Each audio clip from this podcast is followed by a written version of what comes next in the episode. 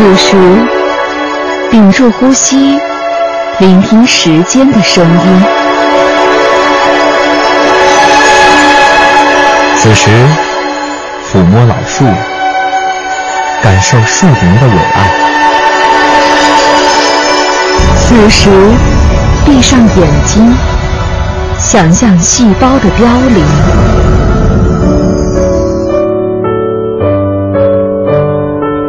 时光流逝时，时光流逝时，唯有经典得以永存。唯有经典得以永存。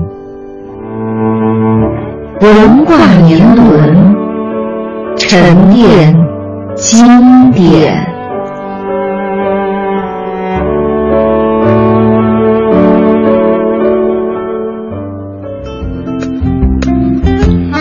欢迎大家继续锁定收听香港之声数码广播三十二台的文化之旅。接下来文化年轮，我们今天呢要和大家一起分享一个特别特别好玩的事儿哈，这跟我们的现实生活也息息相关。嗯，无论哪个时代，我们对于这个快递的路程和速度都是有要求的。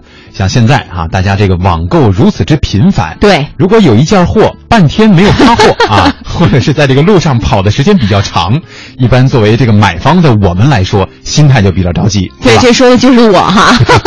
每天就是买完淘宝之后都会看啊，货到哪儿了？这是我们现如今的这个感受，但是古人是不是也有这样的一种感受呢？嗯今天的文化年轮，我们就来一起跟大家一说一说。秦汉时期呢，这个步行快递啊送货，一般呢都是短途的，平均每一个时辰要走十里路。这是对于这个普通邮件的要求，当天必须得送完。如果是用车来运送的话呢，一般每天那就要走七十里路，最多每天可以行两到三百里。骑马的话，对于速度的要求是日行四五百里，这也就是当时的速度极限了。而在古人眼里呢，还管这个速度叫做质速。嗯，可是现在来说哈，这个每天，比如说从北京到深圳到香港，呃，如果是加急的快递，也对并非不可能。对对对对对，嗯呃，很多走航空件的，一天是可以到达的。那刚才李您说的这个每个时辰要走十里哈，给大家解释一下，因为古时候的是一个时辰，基本上差不多相当于咱们现在时间的两个小时左右。对十里呢，也就是五公里。嗯啊，其实也挺快的哈。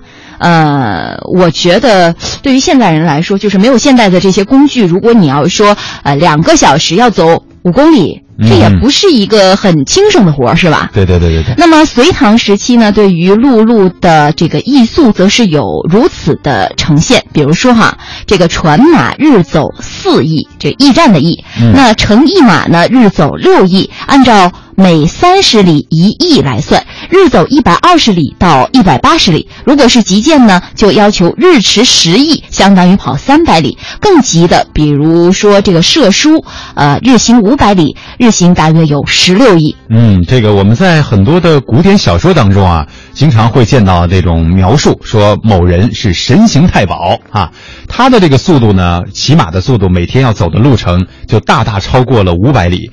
比如说，我们经常在这个《水浒传》当中啊，嗯见到这个戴宗啊，说神行太保日行八百里，这个速度就相当相当快了啊对所以刚才我们给大家数了数秦汉和隋唐时期对于快递的这个要求哈，嗯我们现在叫快递，而宋代呢是在步递和马递啊，也就是说走路送和骑马送的基础之上而创立的。呃，最早呢记载于宋真宗景德二年。呃，急脚地啊，就是说加急的这种快递，并非是人力的用这个呃脚步来去送的了，也呃，而是一种用马来骑行的，要求是日行四百里。而元代的吉地铺这个名称啊，随着朝代的更迭，都是有不同的叫法的。嗯，更接近今天的快递公司啊，行程呢和宋代基本上是保持了一致，速度按这个比例来说，比以前的涨幅应该是大得多了。对，其实呢，快递业较为正规是从魏晋时期开始的。那个时期还出现了专门针对快递的第一部邮政法规，是由魏国呃邮陈群等人制定的，叫做《邮驿令》。那这在中国邮政史上是具有里程碑的意义了。嗯，到了隋唐，快递业是更为发达。由于京杭大运河的开凿，水路快递是更为突出。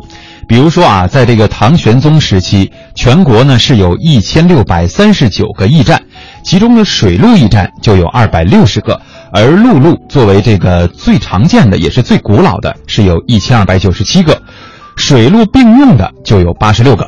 有学者推算呢，说初呃盛唐时期从事这种快递工作的人员有两万多人，其中呢赶马的义夫啊是有一点七万多人，而唐代的诗人岑参啊曾经呢是是写过这样的一种一篇诗句啊，说一役过一役。艺伎如星流，平发平明发咸阳，目及陇山头。这个速度可想而知，也是相当的快了。没错，那刚才我们一开始提到了淘宝哈，当然现在也有很多的快递是专门就是发展成为卖水果呀、卖一些特产的一些网站哈。当然我们在这里不做广告，但是呢，其实这种现象在唐代的时候已经开始了，就是用快递来运送水产和水果。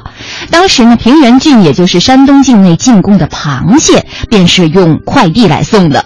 根据唐段城市的叫做《求阳杂组》记载呢，这种蟹是在河津一带捕捉的。我觉得是不是相当于现在咱们的那个大闸蟹是吧？很贵重，很贵重，在当时也是很贵重的。一只呢，那个时候能价值一百钱。嗯，而且为了保证是活的，每年进贡的时候啊，都用这个簪子密封起来，捆在驿马上来。速递到京城，而出现给杨贵妃送荔枝的著名快递业务也就不足为奇了。对，说起来也是蛮神奇的哈。这个现在我们能够体验到的这种水产或者是新鲜水果当天速递的这种情况，嗯，实际上老祖宗们早就开创了。呃，相信呢，这个快递的发展也会随着这个历史的不断发展而变得更加新奇。以后老祖宗们没见过的东西，我们很容易就见到了。是的。